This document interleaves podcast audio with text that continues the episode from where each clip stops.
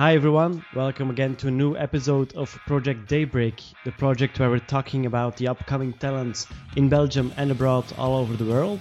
Now we go a long distance with a 9 hour difference ahead of us, but I'll let our two guests introduce themselves. Hi, I'm Danny from the band Love and a 38. And I'm Justin, I play bass for Love and a 38.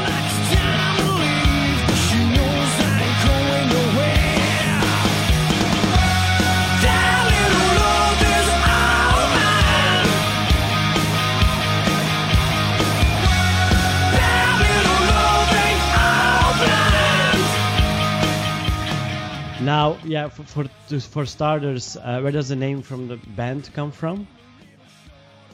That's a long story, and uh, actually, um, Ryan, our singer, uh, he usually changes it up. It's, it's a it's a combination of different stories, um, but honestly, where it where it really came from is uh, we just had to figure out a name, and um, yeah, I mean, uh, I don't know where does it come from, Doug?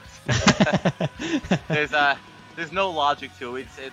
I think coming up with a band name is probably one of the most difficult parts of the whole band process. Nobody could ever agree on a name.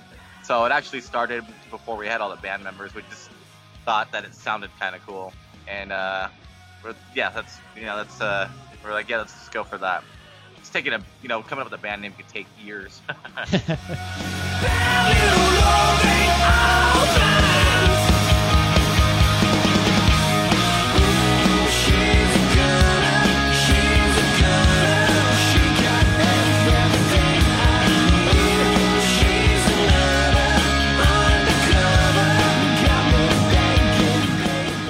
long have you guys been together?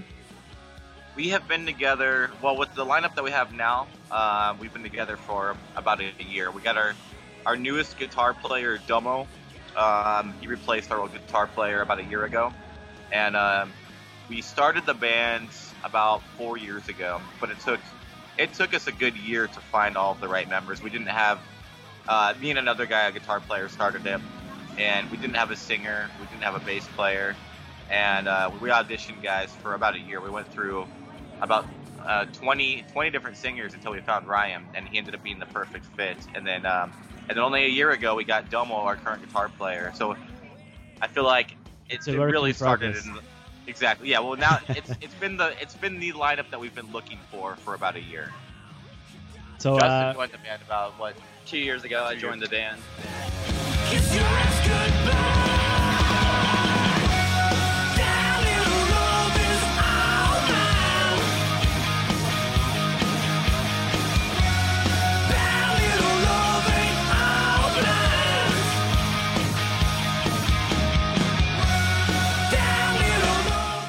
And you guys had a lot of response apparently for uh, the, the, whole uh, search for the singer. So yeah, we had a lot of guys try out. This, this, we we realized there's a lot of really bad singers out there. uh, L.A. is full of musicians, which just means there's a lot of lot of bad ones, a lot more bad ones you have to go through in order to find the right guy. But you know, after we've been together for few months, we you know we, we've been we've been locked in a room writing music, recording music, playing shows all over the country, and uh, you get to know each other really well. So we feel like it's a family at this point. Oh, that's a, that's a nice gesture, of course, as a band, uh, and of course the road trip would, would have to support that. So definitely. Now, did it, did it all start for you guys uh, when you were younger, or did it come at a later age, or? Um, my musical journey started when I was in fourth grade. Uh, my parents forced me into learning how to play piano, and uh, I was kind of resistant to it at first, but then I started to really enjoy it, and then uh, about three years later, I took the initiative to actually go out to the music store and buy a guitar because I just really started to get into music. And then I picked up bass, and uh, bass has just been my, my passion since then. Yeah, and, and uh, this is Danny too. Um, I started playing drums. I started playing guitar first. You know, guitars. Everybody has a guitar, so it's really easy just to pick one up and, and start playing it. But uh, but then I realized everybody plays guitar when I was a kid, and uh, there's there's one kid that I knew that he was the only kid that I had ever met that owned a drum set when I was, and uh, it was down the street, so I would I would stop by his place all the time and play drums. We all wanted to start a band, but you, it's hard to find drummers, so I decided, well, I'll, I'll give the drums a shot, and uh, I've been playing playing ever since then. So uh, that, that's uh, and I, I, presume the rest of the band also started at a younger age. I, I yeah, we all started when we were yeah. kids. yeah. So you you have different uh, instruments played already, and um, why the choice, for example, for the drums or the guitar? Is that your favorite, or, or do you have someone uh, you look up to who plays a guitar or, or drums or? For me personally, I, I, mean, I got into drums because there was a drum set down the street from where my parents lived. This kid owned it, and um, it's just uh, I had never seen one before. And kids like to make a lot of noise and bang on things, so that was appealing to me. And you get to let your aggressions out. And um, and not a whole lot of people play drums comparatively to guitars. There's a lot more guitarists out there than there are drummers. And so I decided, well, if I if I want to do this as a career, might have a better shot at doing it playing drums. It might be easier to find bands and find other musicians that are looking for a drummer versus being a guitar player. And there's 10 million times the guitar players there are than, than there are drummers. Influence wise, I've always I've always looked up to like guys like um, that hold a beat really well and that really that don't overplay.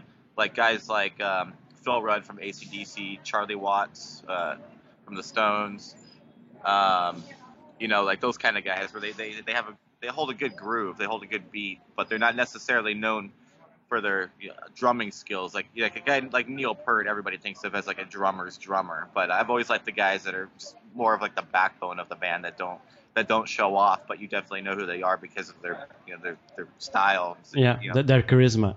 exactly. Yeah, definitely. You're gonna stay here.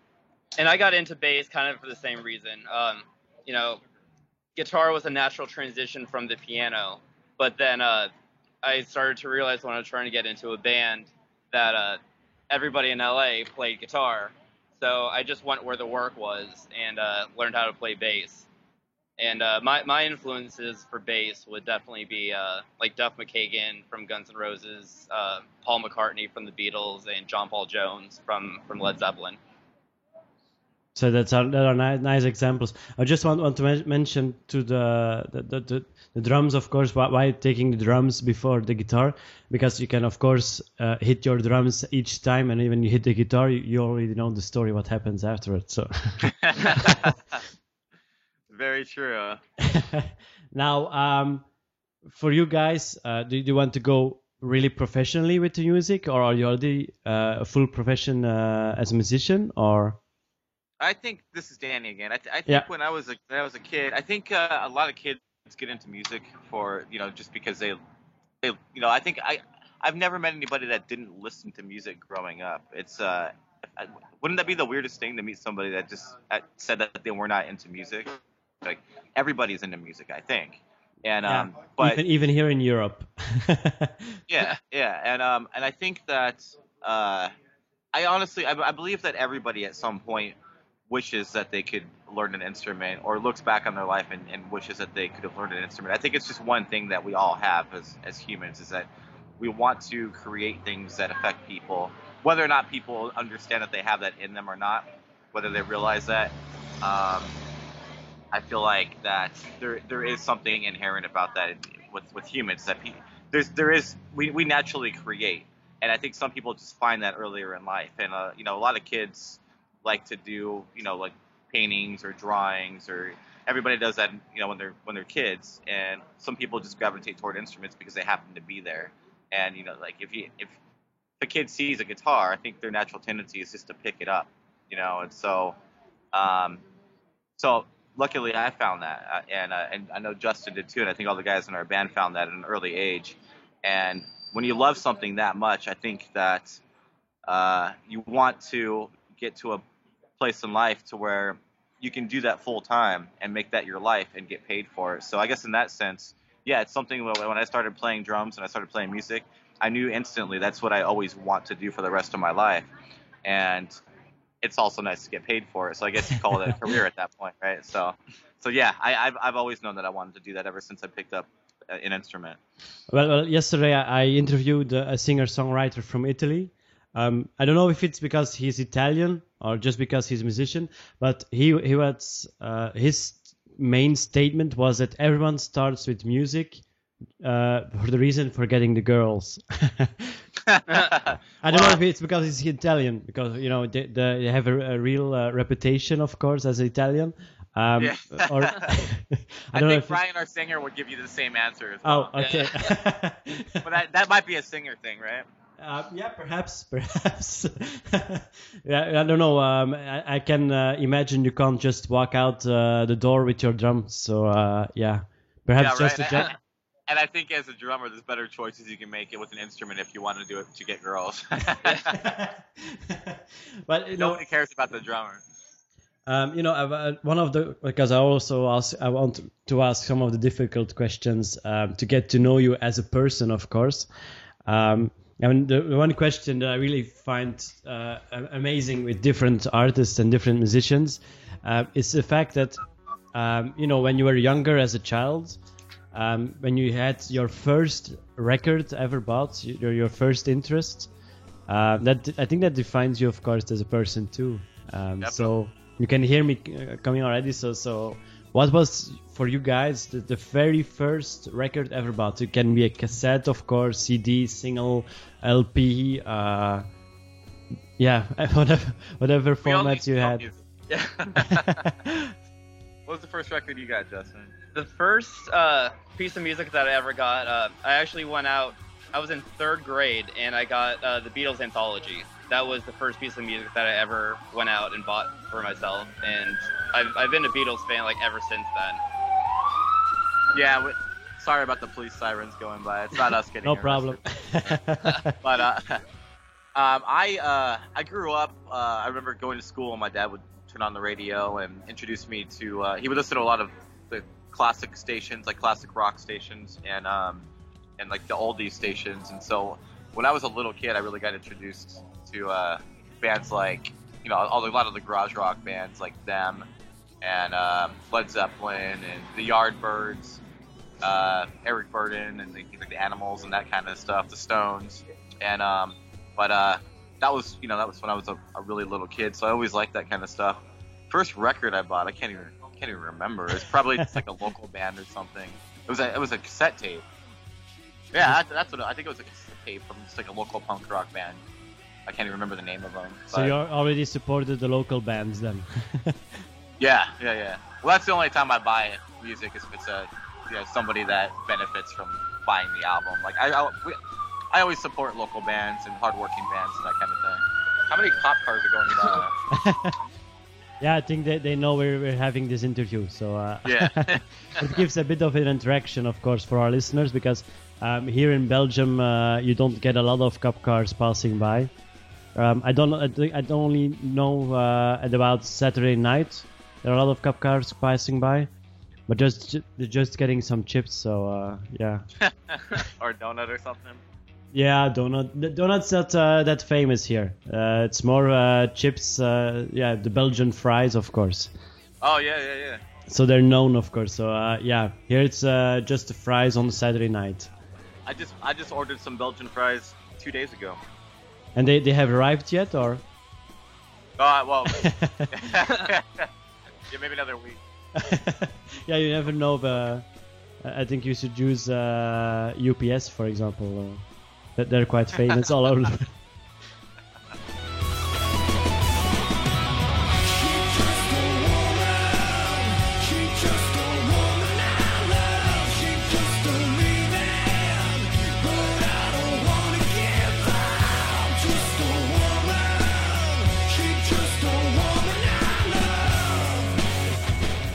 Now, uh, if you look at nowadays music, of course, um, is, is there someone uh, you you can appreciate as an artist? Someone uh, who's yeah who, who sticks out of the the rest, or That's a that's a tough one. Um, we actually a few about a month ago we put it out. We put a question out on Twitter and Facebook, and what we asked was uh, we asked our our Twitter friends and our social media friends, um, what is can, if anybody can name one band or what is what is the band you would pick if you had to name the biggest band that's a rock band that's Mhm. been in existence for 10 years or less.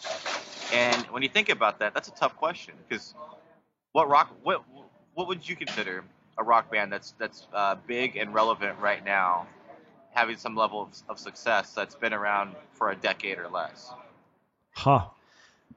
And most, Um, most people can't think of one. And so for rock music, I think that that shows that it's just a it's kind of a weird time in music right now. I think there's a lot of bands that we appreciate, but there's not a whole like there's not a whole lot of rock bands that are really doing very much nowadays. Well, at least in the United States, there aren't. Um, what would you say? How, what do I say? Um, yeah, I, I, think of course there's difference uh, in culture because here in Europe um, we have a really nice band uh, who's a Belgian band and who's already known uh, all over the world. Perhaps you've heard of them, uh, Hooverphonic. Um, I have not actually. Have you, Justin? No. Ah, they haven't reached that far then, yeah. But uh, they, are quite uh, famous. Uh, yeah, I, I, thought they were famous also in, in the states, but uh, perhaps that's a misinterpretation of me. But we'll have to um, yeah, we'll, we'll check them out. Yeah. Are they good? Are they worth listening to? Um, yeah, they're they're quite good. Um, they, they, you know, when you listen to their music, you won't even uh, notice they're from Belgium. So that's always an advantage. well, I think that the like for me personally, and again, this is Danny speaking. I, I appreciate a lot of bands that are out there, but uh, now that we uh, now that we've been doing this this band thing for a little while, um, I think it I think it changes your outlook when you start thinking about a little bit more about what makes a good song and the uh, the makeup of a of a good song, or I guess something that could be played on the radio or or something that people can latch onto and and, and purchase on a, on a big level. I think you start thinking about writing a, from a little bit different approach um, after you've been kind of a part of this whole musical industry thing for a little while and um, and I appreciate a lot of bands that are able to do that. It doesn't necessarily mean that you know like I'll I'll listen to a full album by those some of those bands, but I I can appreciate what they're doing and respect what they're doing. Uh, there's honestly not a whole lot of rock bands out there that are relevant right now that I I can even name, let alone listen to. But I'm trying to think of the last album that that I, I liked from front to back. What, what do you have? I don't really have any.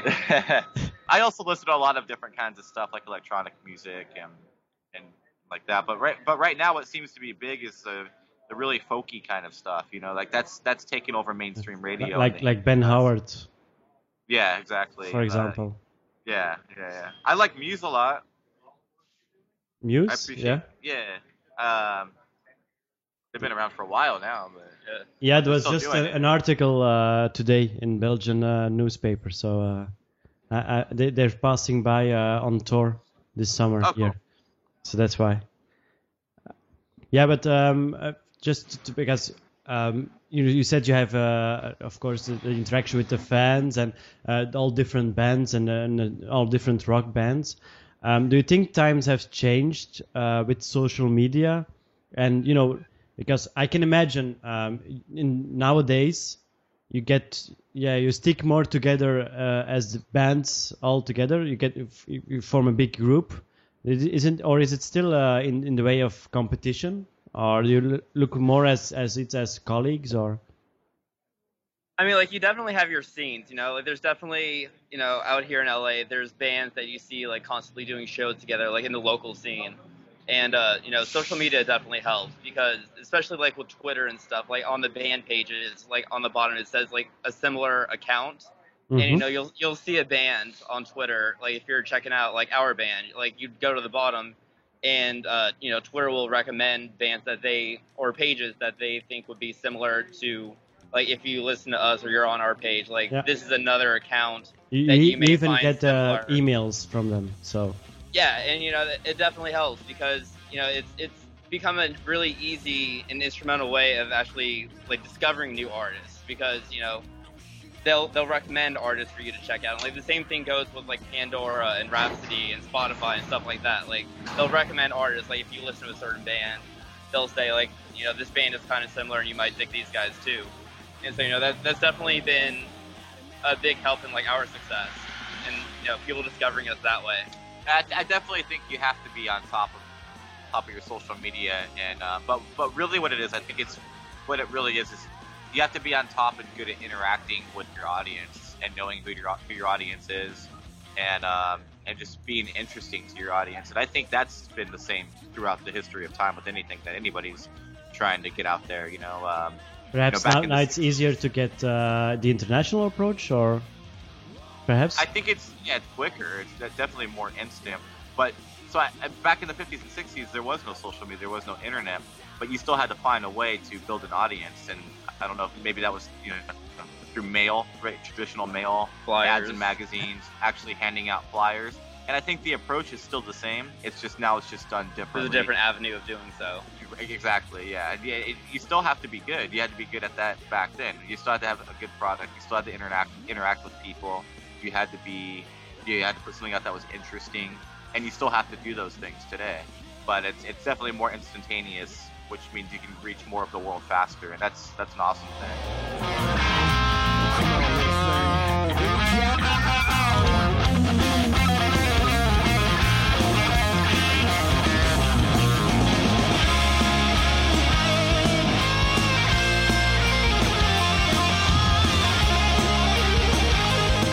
Now, if you would look at uh, the social media today for you guys, would you consider it as so an advantage for you guys? Because you also with social media, you get also the backend, meaning uh, your music is available everywhere.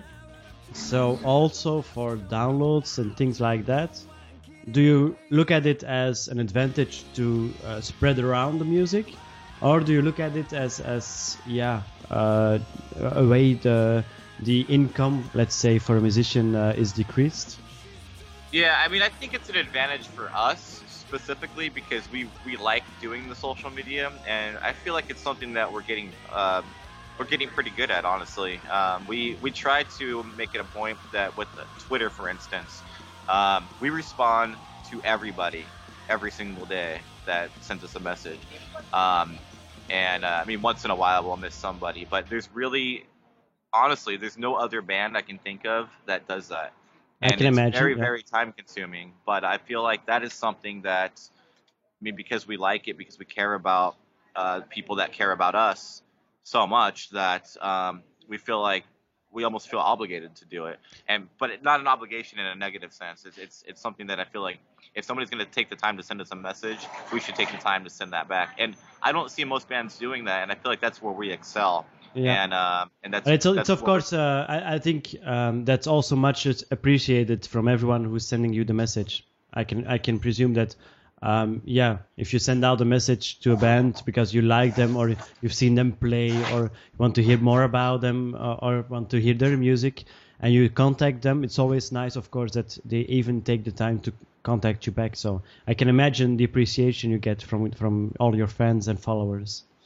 Yeah, and I mean, like the other thing too about like our social media interaction is the people that contact us on Twitter, they know that they're dealing with the band directly. Like we don't have like an assistant or something that manages our social media, and I think that goes a long way with the fans too. That when they send us a tweet or something online, they know that when the band responds, it's the actual band. It's one of the four of us actually communicating with them. Like it, it's not like this fourth wall that's that's up that they're just dealing with like an assistant Yeah. that's you know trying to be like the face of the band and acting like they're you know the band responding to the people that you know it's actually the four of us communicating with these people actively every single day Now, now I would call that, like I said before, uh, I would call it really an advantage for uh, you guys as a band. So um, I think there are a lot of listeners now that will appreciate that that gesture you're making there. So uh, Another thing too is I feel like a lot of bands will focus more on the numbers than they do on the actual content.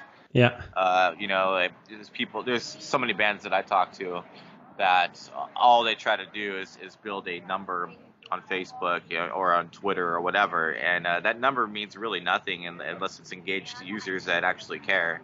Otherwise, it's just a number. yeah. You know that nowadays you can even buy uh, likes on on YouTube and Facebook and Twitter. huh? Yeah, I know plenty of bands that have done that, and Yeah. you, you can see right through that.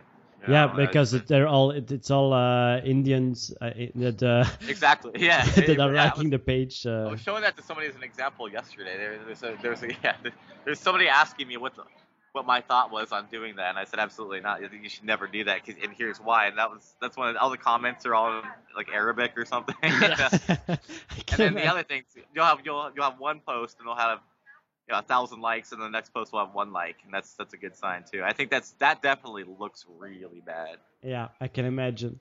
Now, um, talking about the fans, um, and, and here comes uh, one of the, the most obvious questions. Uh, what was the, the craziest thing a fan ever did with you guys?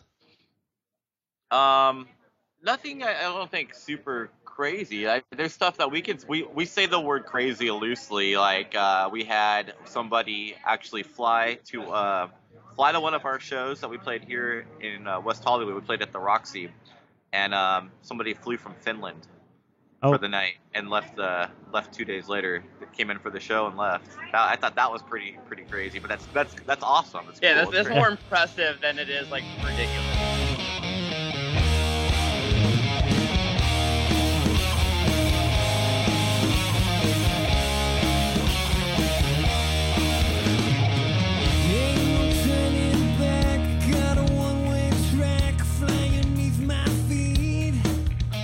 For you guys, so you perform your own music, your own, you write your own songs.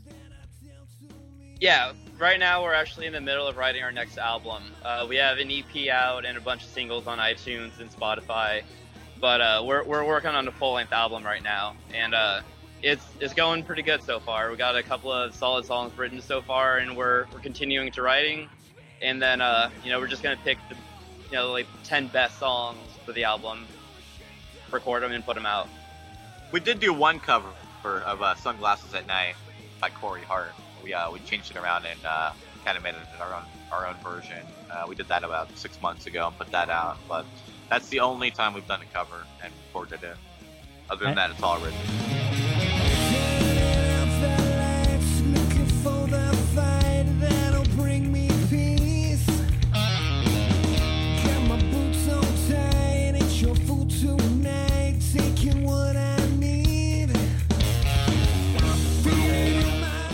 And do you do it as, as a, a group, or is there someone specifically who's writing the lyrics, someone else writing the, the music, or is it really a, a group effort?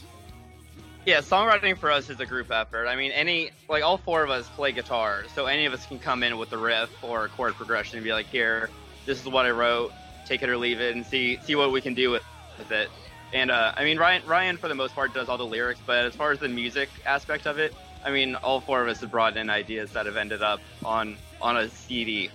It seems like it usually starts with a, a guitar part, uh, like a chord progression or, or some kind of riff that's catchy on its own, and then we'll uh, a lot of times, if we have that as foundation, we'll just start jamming on it, improvising in our uh, in our studio, and uh, we always we always have record going, um, so that we can listen back to see where these jams go, and then we'll pick out parts that we like, and then and, um, start adding vocals to it and that kind of thing. But yeah, for the most part, um, definitely a, a group effort one good thing about uh, us that I think that we we all uh, believe is good is that we uh, we're all fans of rock music, but we all have a little bit different influence within the rock genre, Mhm. and I think we each bring a little bit uh, something a little bit di- different to the table versus, uh, from each other. So you know, um, a lot of times an idea will will mold into something that not one of us, if we had written the entire song by ourselves, would have done.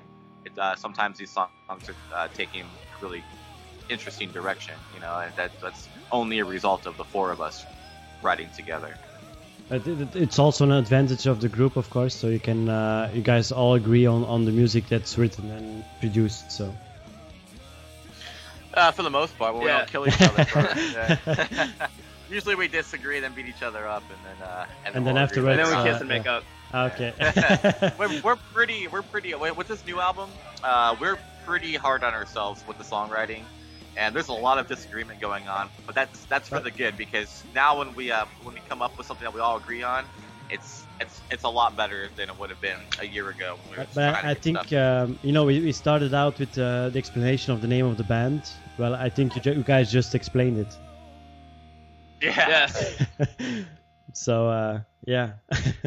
now um, for one one last question because I see that uh, we're, we're quite running uh, out of time at this moment. But uh, one last question for our listeners. Uh, First of all, I, I, I hear, heard uh, you were saying iTunes, so we can purchase every song or album on iTunes. I presume.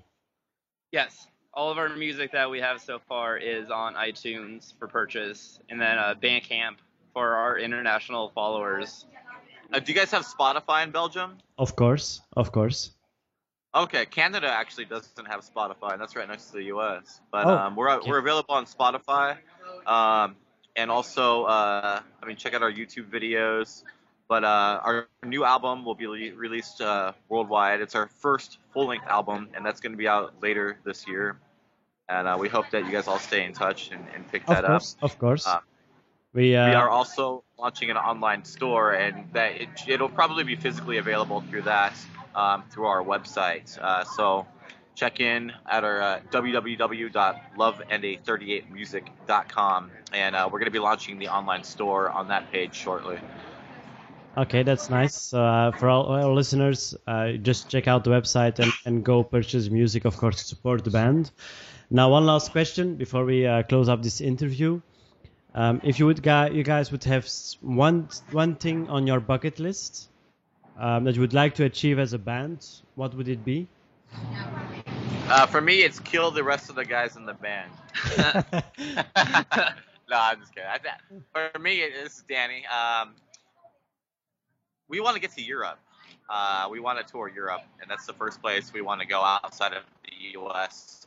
And we want to do that this year, and uh, we actually might make that happen. So uh, I think that's number one for uh, for me, at least, in my eyes. What's, how about you? Yeah, th- this is Justin. Uh, I, def- I definitely agree with, with Danny. I think a European tour would be awesome. Uh, we have a lot of fans out there, and we we love to meet them and play in front of them. But uh, also for me personally, um, playing Madison Square Garden would just be awesome because my family's from New York. So growing up, you know, I always saw Madison Square Garden as like the place to play. You know, like all the posters of like Led Zeppelin and the Rolling Stones and stuff like Uh-huh. all those iconic post like concert posters you see it always says like live at madison square garden like 1974 1975 so just growing up i always looked at that as like the place to play if you're a rock band So- so why yeah, not, uh, 2013. You never know. yeah that'd be good just uh, f- for the fans and, and for the guys, um, when you come to, to Europe, let us know, of course, we can uh, also support you guys while being here in Europe. And perhaps if you're close to Belgium or in even in Belgium, we can just uh, pay you a visit and uh, let's say hi for the whole band. That sounds good. Yeah, absolutely. And, thank you very, very much for, for having us on. We of course, of course. Uh, It's support, and we support what you do as well. Well, it's nice to, to, that you uh, put faith in, in a project uh, because you know we, we started it uh, two months ago um, and we get a lot of positive response. That's also nice to hear, of course. So uh, we will be keeping this up for uh, quite a long time, I, I presume. And of course we awesome, got that's killer. so we got Sergey, of course, too, uh, the promoter guy, the art director, and uh, you, you should recognize him when you see him uh, at your concert. He's the the bald headed guy uh, with the camera in his hand. So.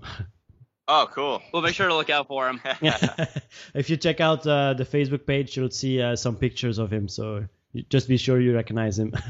he could be Great, the, the, the, the crazy fan we were talking about earlier on. Now, thanks for having this interview uh, while you're enjoying the nice weather there. well, thank you, David. Thank you. We really appreciate it. And until next time, of course. Awesome. Have a good day, okay? Thanks. Don't freeze. I, I won't. I won't. Bye bye. All right. Thank you. Bye. take care